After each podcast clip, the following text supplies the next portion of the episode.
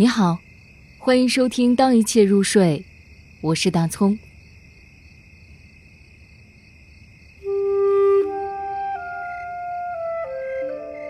早晨的风暴，张早。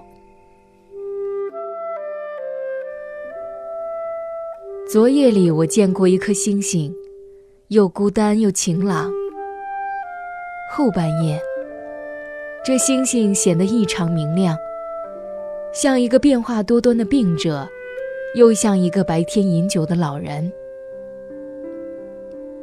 我心里感到担忧和差劲。早晨醒来，果然听到了风声，所有的空门怦然一片，此起彼伏，半天不见安静。这四月的风暴，又倩美，又清洁，转瞬即逝。只留下一些气味，一些气味带来另一些气味，不住地环绕我，让我思绪万千。忽而，我幻想自己是一个老人，像我曾经见过的某一个，叮咛自己不去干某一些事情。忽而觉得自己渺小的可怜。